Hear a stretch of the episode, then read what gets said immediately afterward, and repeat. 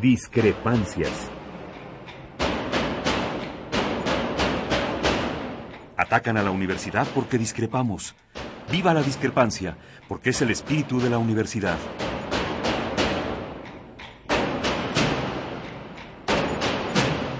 Martes de Discrepancias. Conducen Miguel Ángel Velázquez y Mariana Suárez.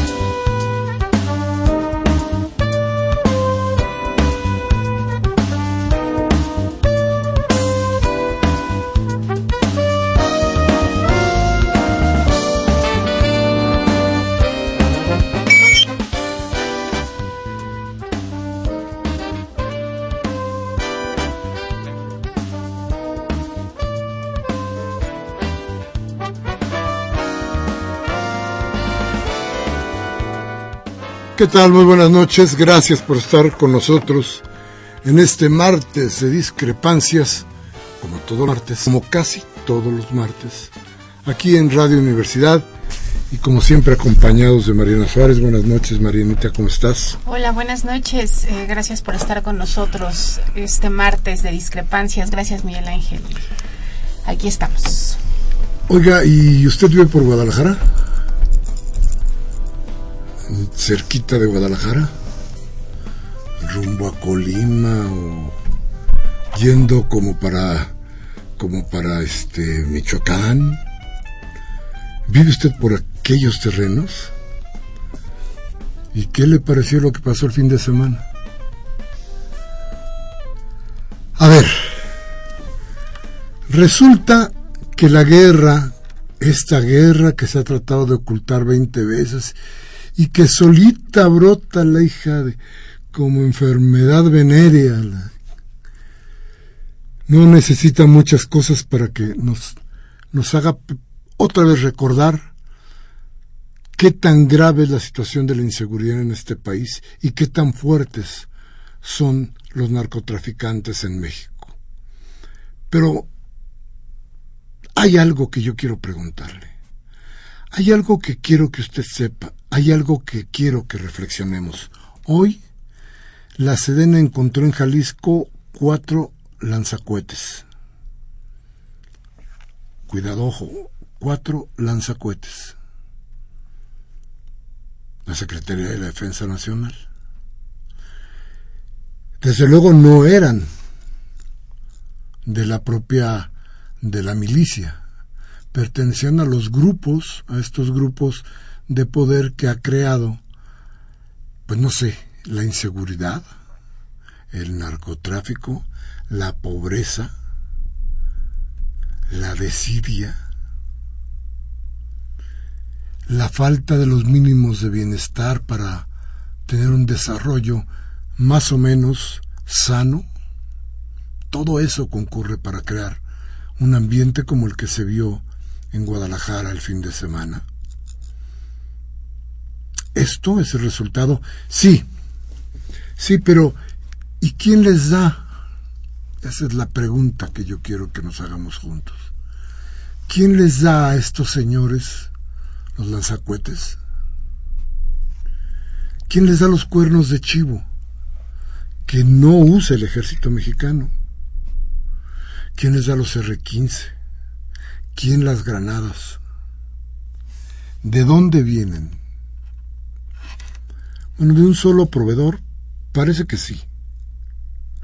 Rápido y furioso. ¿De qué proveedor estamos hablando? Pues del único, ¿no? De Estados Unidos. Vaya cosa. Vamos a reflexionar un momento porque creo que es importante que empecemos a platicar por qué de esto no se dice nada. Vamos a un corte y regresamos a discrepancias de este 5 de mayo cuando, ¿usted se acuerda? Las armas mexicanas se vistieron de gloria y le dieron una paliza al ejército Napoleón de Napoleón que era prácticamente invencible. Bueno, pues para que vea usted que también en San Juan Azaire. Vamos al corte y regresamos de inmediato.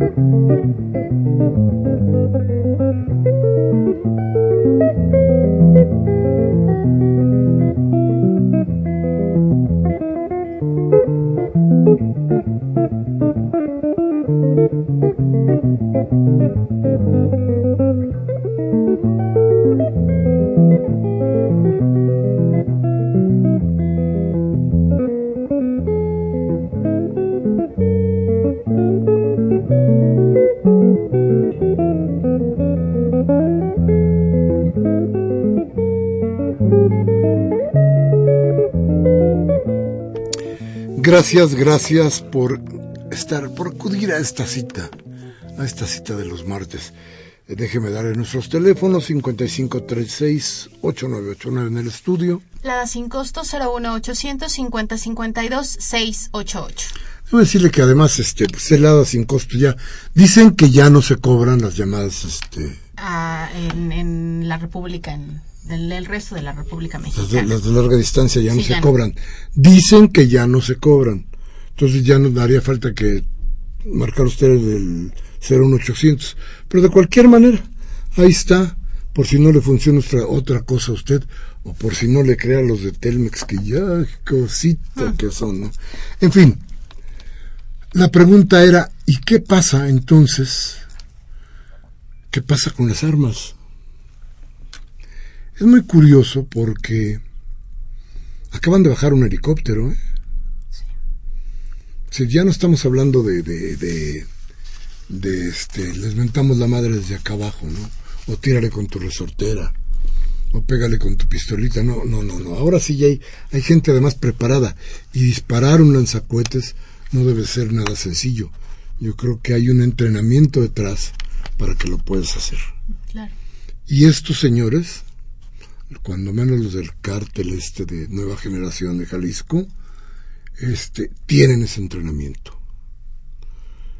Eh, ya un poco antes, un poco antes de ese incidente, ya desde Estados Unidos habían estado diciendo cuidado porque el cártel más peligroso que hay en, en México es el cártel de la nueva generación de Jalisco ya no contaba ni con los Zetas, ni con ningún otro, ni con la familia, ni con ninguno. La cártel Nueva Generación de Jalisco.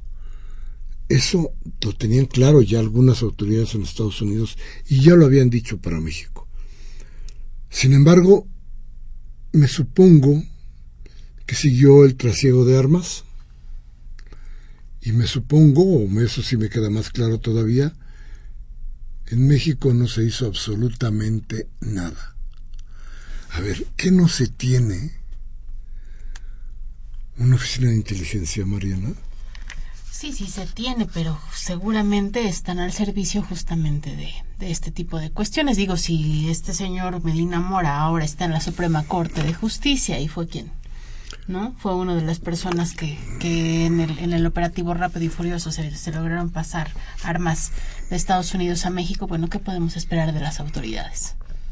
A ver, entonces, fíjese qué grave. Porque alguien está dejando pasar las armas. Vamos a suponer que no son las aduanas, ¿eh?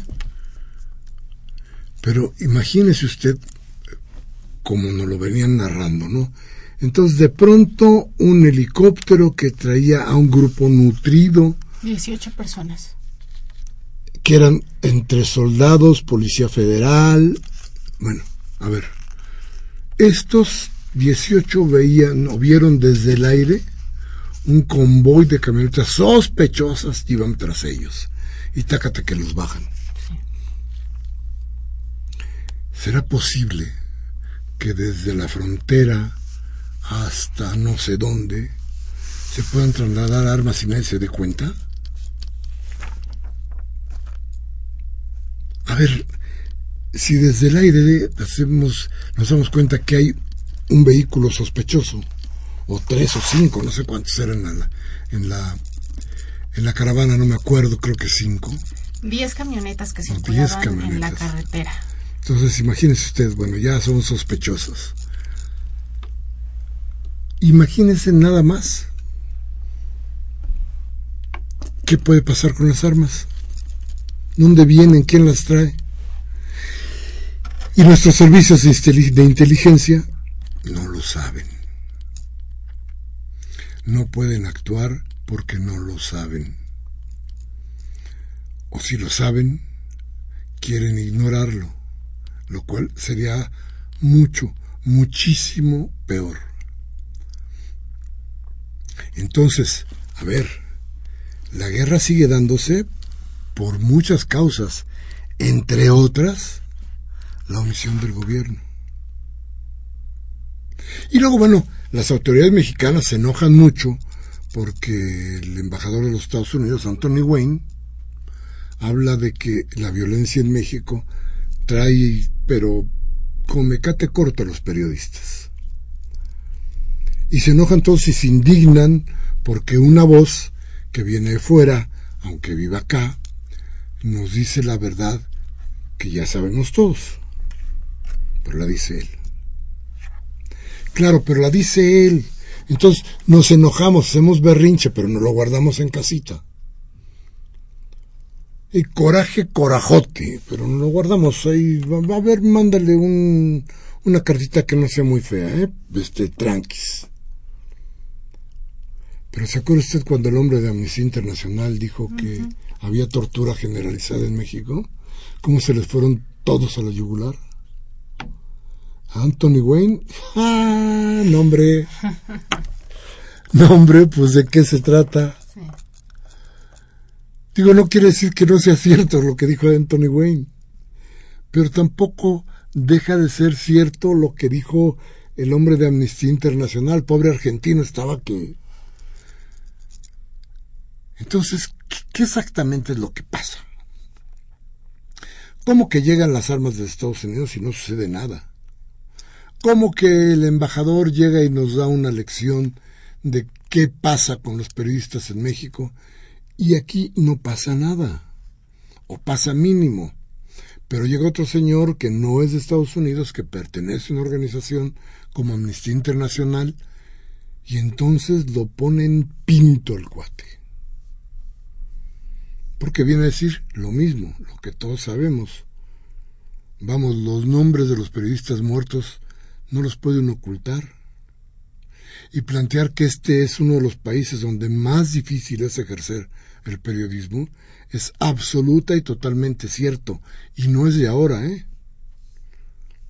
Habría que revisar la historia para darnos cuenta que hacer periodismo en México no solamente es difícil en términos de cómo romper los grandes cascarones de silencio.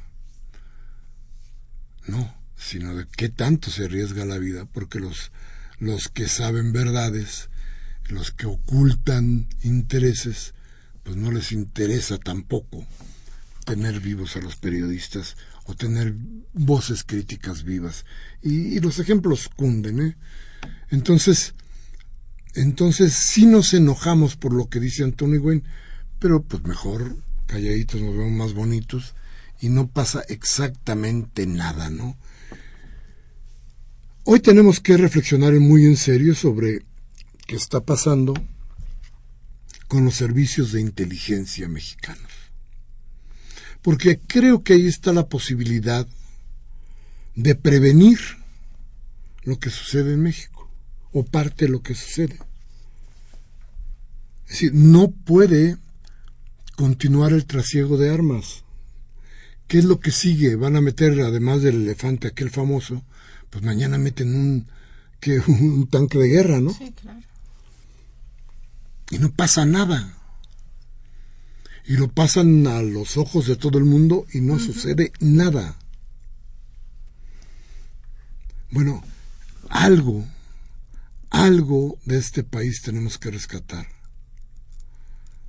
Creo que eh, esto que sucedió ahí es muy grave. Creo que tenemos que reflexionarlo, sí, desde el hecho de que hay una operación fallida del ejército, que hay eh, una respuesta virulenta, muy, muy, muy, muy, eh, ¿qué diría yo?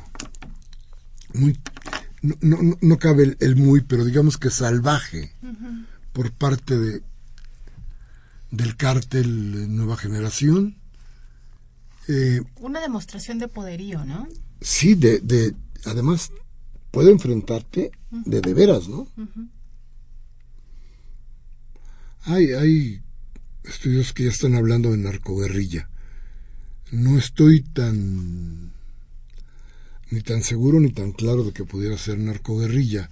Eh, siempre las guerrillas, históricamente, a lo mejor ahora lo, se cambia la historia, pero históricamente la guerrilla lo que pretendía eventualmente era la toma del poder. Que yo tenga entendido, eh, pues los narcos no les interesa el poder, les interesan otras cosas, eh, el, poder político, les interesa el poder económico. Y creo que eso es lo que, con lo que ellos están, entre comillas, satisfechos, o es lo que buscan. Pero el poder político entiendo que no es su principal ambición. Entonces difícil sería ponerles hoy el nombre de narcoguerrillas. Pero lo que sí debemos tener claro es que la capacidad beligerante de estos cuates es terrible. ¿eh? Mire, por ahí una nota en la jornada nos hablaba de que habían utilizado eh, adictos, eh, alcohólicos, digo adictos a otras sustancias que no son el alcohol, este, alcohólicos, que, ven, eh, que la gente más amolada la habían utilizado para estos, para los 39 bloqueos que se hicieron. Sí, pero ¿usted cree que un adicto tiró un, helicóptero? No, no, esa es la gente que fue a bloquear y que se ganó una lana y que le dieron le dieron un, poco de cocaína tal vez y le dieron este a lo mejor 500 pesos y tan tan. No, los otros. No, es gente entrenada. claro. gente, gente con entrenamiento, pero además muchas de las personas que están ahí eh, les pagan lo que nunca en su vida van a ganar, con un sueldo a lo mejor sin estudios, y ahí los reclutan pagándoles lo que no van a ganar, les dan en una semana lo que ganaban en un año. Sí, entonces, y entonces pues van felices, ¿no? No, no, no tienen otro problema. Este, el asunto aquí es que esa capacidad que, que le vimos a, de, de movilización, de traslado, de comunicación a la gente del cártel Nueva Generación, debe preocuparnos en serio porque, porque sea como sea, pues lo que sucedió, lo que sucedió se antoja como derrota de batalla para el ejército. Y eso es muy preocupante. Y además estamos hablando de una de las capitales más importantes de México. De la tercera capital más importante. después de, bueno, es la segunda después del DF, ¿no? La tercera es Monterrey o es... La segunda Monterrey, la tercera. Mm, la tercera Jalisco. Jalisco, sí. Entonces, eh, Guadalajara, ¿no? Y estamos como, bueno. Entonces el chiste es que, a ver, aquí lo que tenemos que tener muy en cuenta es que no hay posibilidad de parar esto si no hay prevención si no se logra detectar el trasiego de armas, difícilmente vamos a parar esto. Vamos, se podrán morir no sé cuántos. Siempre hay otro detrás. Siempre hay otro que quiera cargar el arma. y siempre hay otro que tiene hambre, y siempre hay otro que no tiene empleo, y siempre hay otro que tiene un familiar enfermo, y siempre hay otro que lo que le interesa es componer su situación social. Y eso es lo que el gobierno no les puede dar. Vamos a un corte, regresamos de inmediato a teléfonos 55368989 y la de sin costo 01850 52 688. Vamos al corte.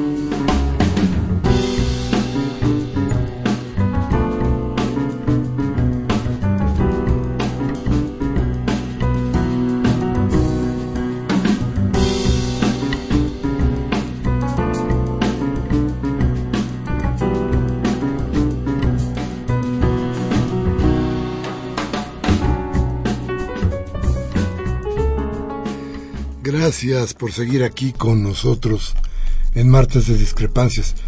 Eh, hablábamos entonces de la importancia que debe tener en un país tener un servicio de inteligencia que sirva para detectar lo que ataca a la mayoría de la población. Yo creo que los servicios de inteligencia hoy sirven más para decir qué gobernador viaja en qué aeronave, este, eh, qué, qué político de no sé qué partido agarra y hace esto o lo otro.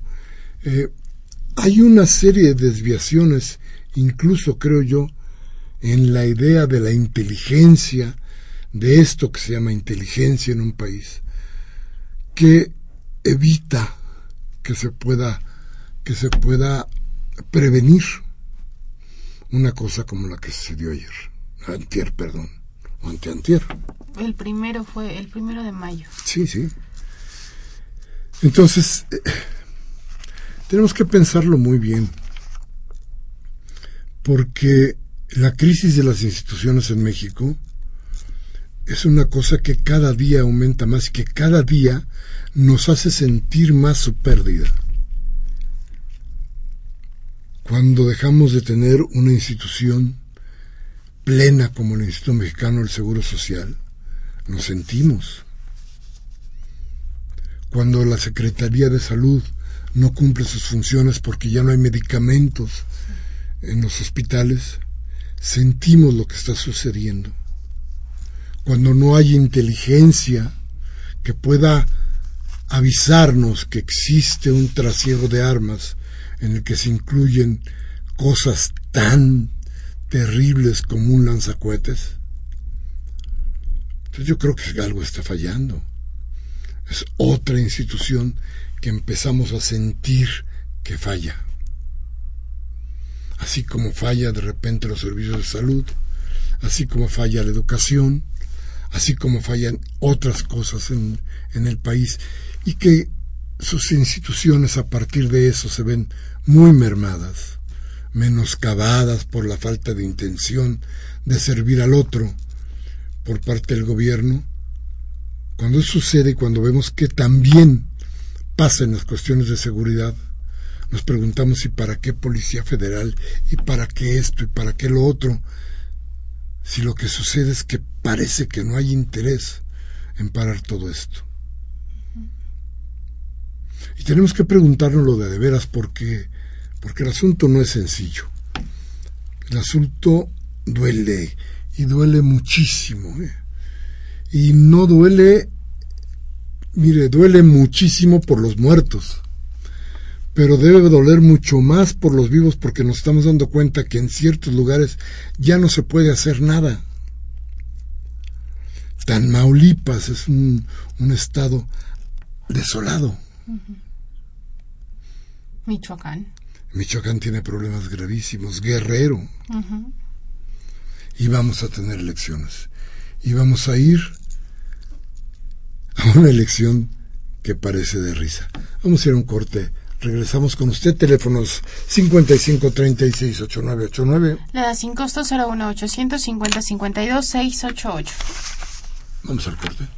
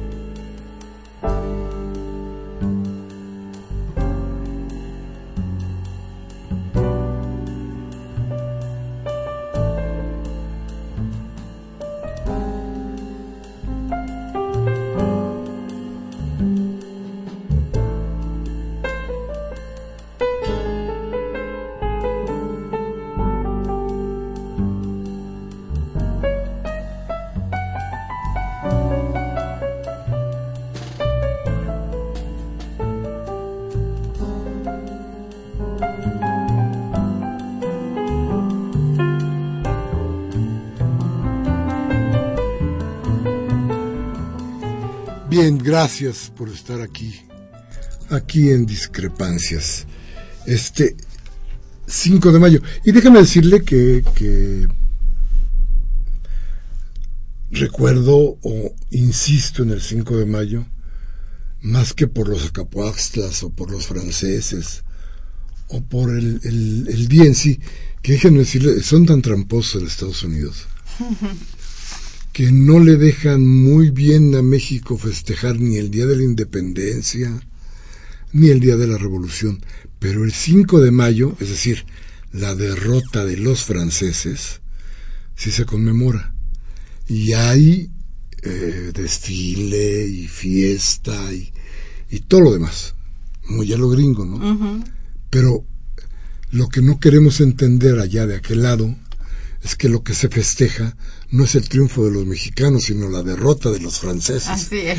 Que en aquel momento tenía mucho que ver con ciertas cosas, entre ellas la ubicación y el pleito que tenían, traían con una parte del territorio estadounidense que, que, bueno, que, que pertenecía a los franceses. Pero eh, insisto en esto porque también cumple 26 años el PRD el Partido de la Revolución Democrática. Un día como hoy, de 1989, se fundó el PRD. 26 años. 26 años. Y, y, y, y por ahí decía Raúl Flores que no había mucho que celebrar. Que se llegaba al partido dividido y tal. Eh, y he oído por ahí también la voz de Jesús Ortega, hablando de Nueva Izquierda. Jesús Ortega, me refiero al Chucho. yo estoy a punto de ya no, ya no llamar al PRD PRD y le voy a decir por qué. El PRD con todo fue formado por un grupo de gente independientemente de sus actores fundamentales y principales Independientemente de ellos, por muchísima gente que miraba hace 26 años que este país empezaba a caer y que había que levantarlo. Y estaban decididos a todo, ¿eh? La gente fue con todo a apoyar la propuesta del PRD, que ya tenía, no recuerdo si dos o cuatro años, fungiendo como frente, el frente cardenista, ¿se acordará? Entonces, nace el PRD con la posibilidad o con la idea de transformar a México. Hoy el PRD se mueve, porque así lo dice el gobierno federal, se mueve al ritmo que le tocan en los pinos. No acepta ningún otro, ¿eh? Hoy el PRD es exactamente lo contrario a lo que hubo en su fundación. Yo espero no, no, no agredir con esto a muchos perredistas que son de cepa, que tienen, que tienen mucho amor por su partido, pero que se ha vuelto nada en las manos de quienes soy no solo lo, lo, dirigen, sino lo han secuestrado. Entonces, por eso yo, yo decía, dejemos de llamarle PRD. Es el partido de los chuchos. Sí. El Pachu. el Pachal. Ya, el, el, es el, ese nombre. vamos a quitarle, vamos, vamos, vamos a quitarle el el PRD, porque el PRD sí tenía intenciones, este, había toda una plataforma política interesante, pero estos pues no, no tienen nada, entonces, este, si ustedes están de acuerdo, le llamaremos de aquí en adelante el Pachu, y, lo tendremos muy identificado, ya sabemos qué es esto, ¿no? Esta transformación, este chipote, esta, esta, ¿qué les diría? Desviación que hubo de lo que fue el Partido de la Revolución Democrática. Hoy llega 26 años gobernando en muchos estados, a mucha gente, no los estados, municipios. En algunos estados hubo alianzas eh, que llegaron a, a meter al, hasta la gubernatura. Eh, imagínese la de Guerrero. Sí, por ejemplo. Y desde luego la del Distrito Federal. Aquí en el Distrito Federal la cosa es seria, es cierta, es fuerte. Aquí se va a disputar gran parte del oxígeno que le puede servir al PRD para su subsistencia.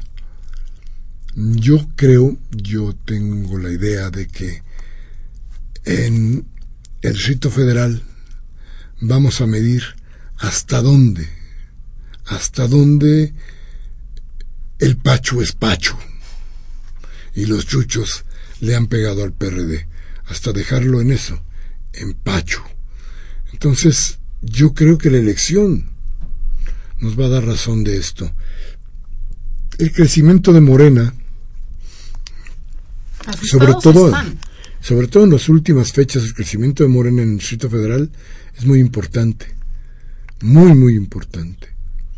Eh, la caída del PRD. Bueno, el PRD, eh, fíjese que hay quien que dice que, que no se ha movido su histórico eh, porcentaje del, o del número de votantes o alguna cosa así, este, que no ha cambiado. Pero yo creo que están viendo mal, ¿eh? Aunque aceptan que Morena ha subido. Pero pretenden que ese ese subir de Morena tiene que ver más con la gente que se ha ido de otros partidos del PRI, del PAN y del Verde que con los del PRD. Me parece un razonamiento eh, no solamente absurdo, sino mentiroso y peligroso, porque a final de cuentas lo que estamos tratando o lo que se está tratando es de no ver con claridad que sí existe un problema grave dentro del PRD y que no hay cómo salvarlo en estos momentos. Y no hay cómo salvarlo porque, insisto, está secuestrado, está transformado y se ha convertido en eso, en el pacho, ¿no? Sí. En un botín ya de, del gobierno federal, ¿no? O sea, ya el, gobierno... satélite del gobierno federal, sí, ¿no? ya, totalmente. Yo creo que ahí ya no, ya no dieron posibilidad de mucho porque pues porque los líderes, mire usted, yo creo que pues quieren vivir bien, ¿no? ¿Qué, pasó con ese PRD que tenía eh, integrantes del Partido Mexicano Socialista, que tenía eh, el Partido Socialista Unificado, Partido Popular Revolucionario, de la Unión de la Izquierda Comunista? ¿Qué pasó con todos ellos? Nada. Los líderes que han, que han renunciado en, en lo que va del año, en parte del año pasado, desde luego de Andrés Manuel López Obrador, que, que según yo creo, les robó el alma, se llevó el alma del partido con él, con él del ingeniero Cárdenas, de Alejandro Encinas, de Armando Quintero, de muchos otros que se han ido del PRD porque el PRD no ofrece ya ninguna ninguna alternativa de izquierda. El Pacho se comió, es la gran sombra que eclipsó al sol azteca y hoy vive en esa sombra, en esa oscuridad que le han creado, que le han creado esos militantes que venían además de la misma sombra, ¿no? Pero lo más grave es que esto pueda generar una oportunidad para, para partidos como el PAN, ¿no? O como el Verde. Como el Verde, yo creo que yo creo que que el Verde va a tener un repunte interesante porque ya no va a encontrar, sobre todo entre los jóvenes, los jóvenes no encuentran ninguna ningún perfil adecuado en los partidos, incluyendo Morena. Yo creo que hay, hay un trabajo que tiene que hacerse más con los jóvenes y buscar a los jóvenes como la posibilidad de armar el progreso y el horizonte de partidos como Morena. Sin embargo, hay que recordar que si algo ha sido vilipendiado, si algo ha sido atacado, si algo ha sido destruido, es la idea de la izquierda. Eh, no se puede ya hablar de filosofías. Hoy escuchaba que de acuerdo con unas encuestas de publimetría, me parece. Parametría. Perdón, parametría. Decían que las personas con menos estudios, había como con menos estudios académicos, estaban votando por el PRI y por el PAN. Y las personas con más estudios eran quienes estaban ahora votando por Morena, por ejemplo.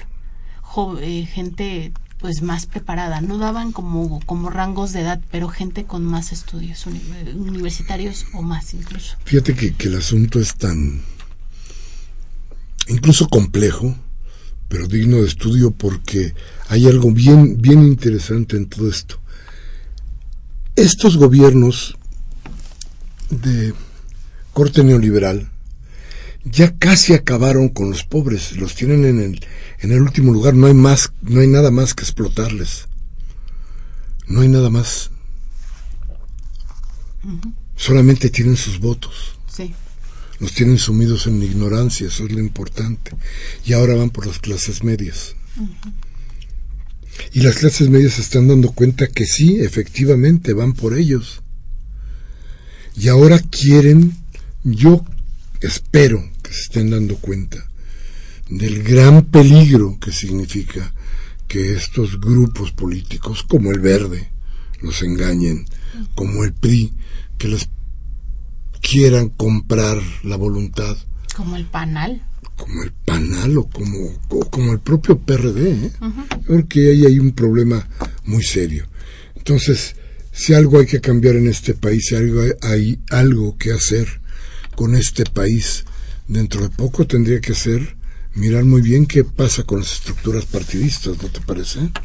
Así es, y, y tener un voto informado, ¿no? Tener un voto informado para el, para el próximo junio, porque, porque lamentablemente no hay... Eh, ahorita se le están pasando los, los candidatos de casa en casa pidiendo nombre, pidiendo número de teléfono, eh, de todos los partidos políticos. Por ejemplo, aquí en el, en el sur de la capital me ha tocado que han llegado del PAN, este, y del, del, del PAN y del PRD a a pedir y llegan a la gente a pedirle, a ofrecerles, no vamos a hacer más construcciones irregulares, por ejemplo, en Benito Juárez, pero deme su nombre y deme su número de teléfono y a ver su credencial de lector. Eso es lo que están haciendo, ¿no? Y con promesas de que, de, que no les van a construir, de que va a haber más seguridad y la gente está está cayendo en eso y les están dando los datos personales y no sé, eso es lo que están haciendo ahorita. Cuidado, ¿eh? porque ya, ya les habíamos a, dado un avance y será el próximo martes que vamos a poder tener aquí gente del IFAI para que nos platique precisamente de esto, de que, de que eso no es posible. Se están tratando de usar los datos personales, eso no se vale. Bien, vamos rápidamente a otro corte, regresamos con ustedes para hacer escuchar sus voces que son lo más importante en discrepancias. Vamos al corte, regresamos, Mariana.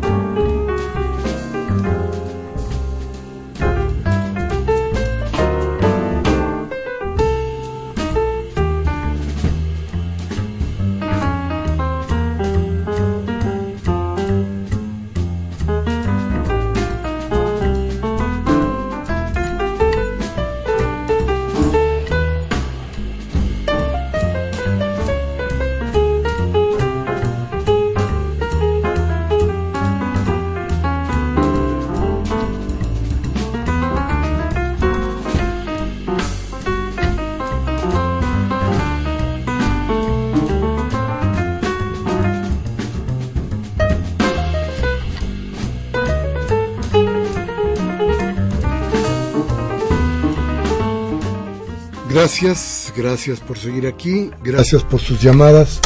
Solamente una cosa más que, me estaba comentando ahora Mariana fuera del aire, pero que me parece que es terrible porque eh, la gente de Christian Braun Roderick, ese que es sobrino de aquel que tenía todo un perfil nazi en la delegación que gobernaba, entonces me parece que él gobernaba Miguel Hidalgo, no me acuerdo. Pero, ojo, son los mismos, los Brown Roderick son primos. Entonces, este, yo creo que el nazismo les viene ya ahí por...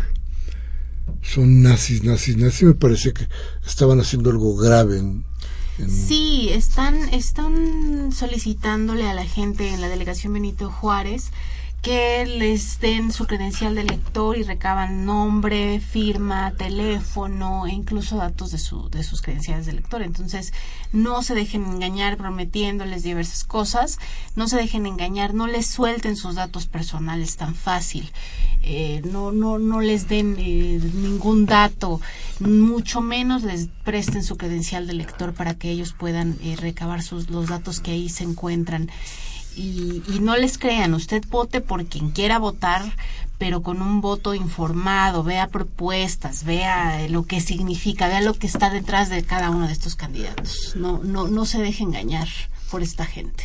Eso es importantísimo. Ya seguiremos hablando de esto, todavía falta un ratito de toda esta, esta cuestión. En fin, sus llamadas. Everardo López de Coyoacán nos dice, eh, te dice, don Miguel Ángel, quisiera felicitar al Club Alebrijes de Oaxaca por haber clasificado a la liguilla de ascenso MX y a su director técnico Judith Brum, que ha hecho un excelente trabajo con un equipo de bajo presupuesto. ¿Qué opina? ¿Qué le parece?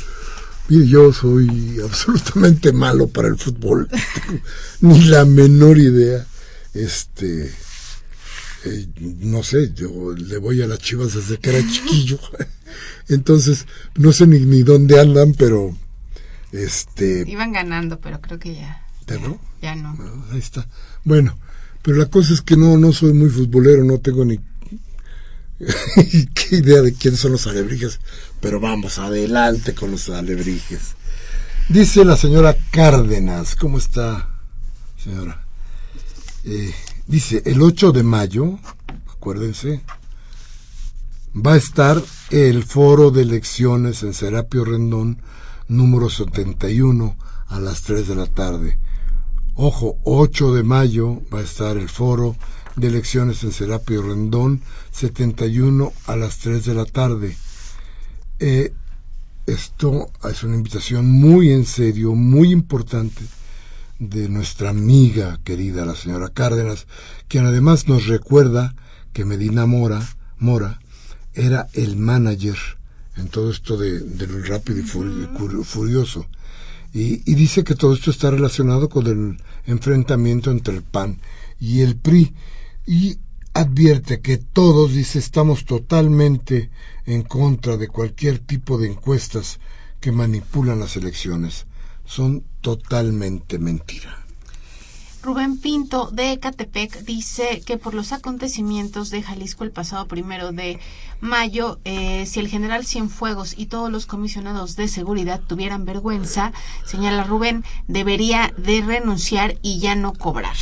Ándale, eso sí que no, ¿eh? puede pasar todo menos eso.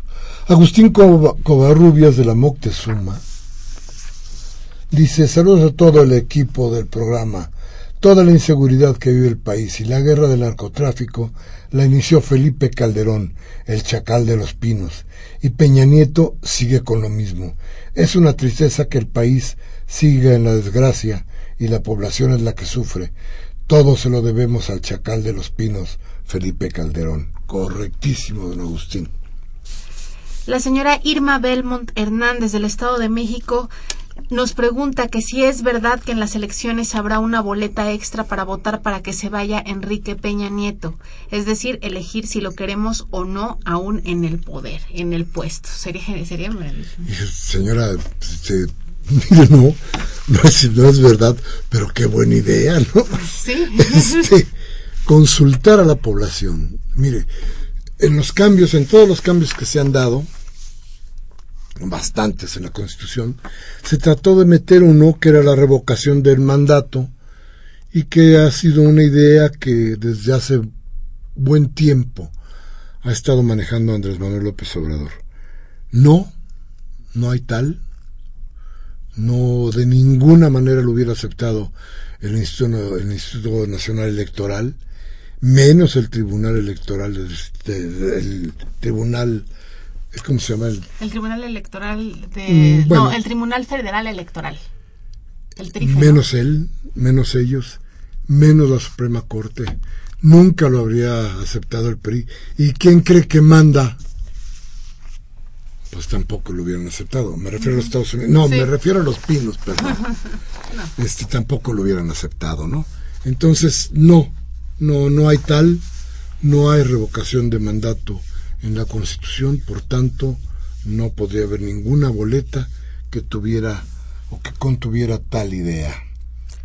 Francisco Javier González de Cuajimalpa dice que la declaración emitida por Enrique Peña Nieto sobre que la violencia fortalece al Estado, hablando de, esta cuestión en Jalisco, señala Francisco que son patadas de ahogado de un Estado fallido.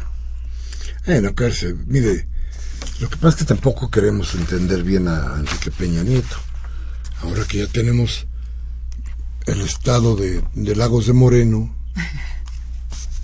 es un estado libre y soberano, yo supongo, ¿no? Estado libre y soberano de, Lagos de, Moreno, ¿no? Este, el estado libre y soberano de León, que ya les van a construir un puente para que se Qué comuniquen. barbaridad. Este, no, pues digo, no te rías. Lo que pasa es que el señor es un estadista, entonces por eso, por eso tanto estado. Quiere muchos estados, ¿no? Eh, menos el del DF, ya ve que ahí se nos... Ahí sí no. Pe- Pero los demás sí, entonces, este, pues habría que comprender, hombre, que él sí tiene muy buena fe. En fin, Manuel Munguía de Iztapalapa dice, estos infames nos han llevado mal.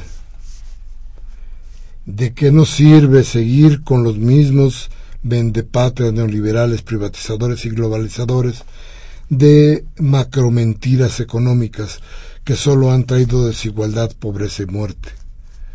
Los pragmáticos electoreros siguen diciendo que los procesos electorales avanzan con normalidad, es decir, con autoritarismo y violencia en todo el país, mientras sigue la narcopolítica y el tráfico de armas y de humanos. Duro, don Manuel. Nos eh, llamó también Agustín Mondragón del Centro Histórico. Dice, la ley de transparencia que empuercó Enrique Peña Nieto al firmarla es otra división de los mexicanos, ya que esta ley no castiga al verdadero ratero de México, que es el presidente de la República, ni a los senadores y diputados, que son los que despilfarran el erario y entregan los recursos naturales a los voraces explotadores nacionales y extranjeros. Y menos toca esta, esta ley a los secretarios de Estado, que es donde empieza la gran corrupción de los gobernantes y los medios de comunicación cobardes y traidores avalan los delitos de los gobernantes. Dice que esto es indignante y que se debe amar a la patria como los indios Acapuaxtla que dieron su vida por la patria contra los franceses en el histórico 5 de mayo. Esto nos dice Agustín Mondragón. Gracias, Agustín. Muy bien, don Agustín. Y luego Abel Guerrero de Venustiano Carranza dice que para que México recobre la paz es necesario que Peña Nieto prescinda de la virulencia anticristia y, la, y anticristiana doctrina de la seguridad nacional. Esa doctrina fue adoptada por Calderón como forma de gobierno y hizo pretexto de combatir al narcotráfico. En ese momento se jodió el país. ¿Cierto? Muy cierto, don Abel. Adriana Martínez de Naucalpan nos dice que lo más peligroso de la inseguridad es cómo se están armando estos tipos. Desde que se dejaron las aduanas en manos privadas, el armamento ha aumentado tremendamente en este país en manos de los pillos porque las armas están por todos lados. ¿Y qué pasa con la Policía Federal y de Camino? Se pregunta Adriana. Todos sabemos por dónde entran las armas. En el, el enemigo del pueblo es el gobierno de Enrique Peña Nieto. Estamos peor que con el PAN. Gracias. Jaime Rojas nos habla de Lomas de Padierna y nos dice, los burócratas como los directores de estudios sectoriales de la Cámara de Diputados son los enlaces y los coordinadores y los sátrapas de nueva generación y los pillos políticos gobernantes mexicanos. Un beso y un abrazo a todo el equipo de Radio UNAM, nos dice don Jaime Rojas. Gracias, don Jaime. Bien, pues ¿qué cree usted? Que cuando menos por hoy, y esperemos que nada más sea por esta noche, ya se nos acabó discrepancias. Yo, como siempre, Mariana, también les damos, les damos, como siempre, las buenas noches y las gracias por estar con nosotros esta hora en la que tratamos de darle a usted la información que requiere para que tomen las decisiones políticas, económicas, sociales, que correspondan a su entorno para que sea este más habitable y mejor. También queremos eh, comentarles que ya pueden, si por alguna razón no nos pudo escuchar en este horario, ya también nos puede escuchar en la página oficial de Radio UNAM, que es www.radiounam.unam.mx y ahí va a encontrar los podcasts de los programas para que nos escuche en otro momento con toda calma.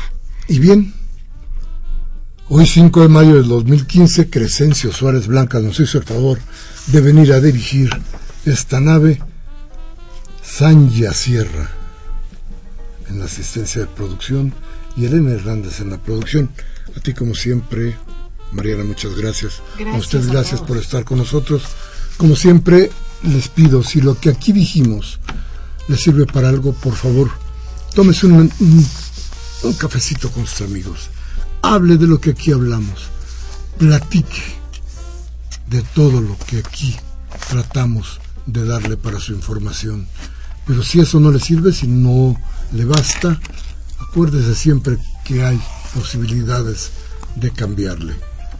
Puede usted ir a Radio Fórmula o a Televisa para que le cercenen la voluntad política. Hasta la próxima.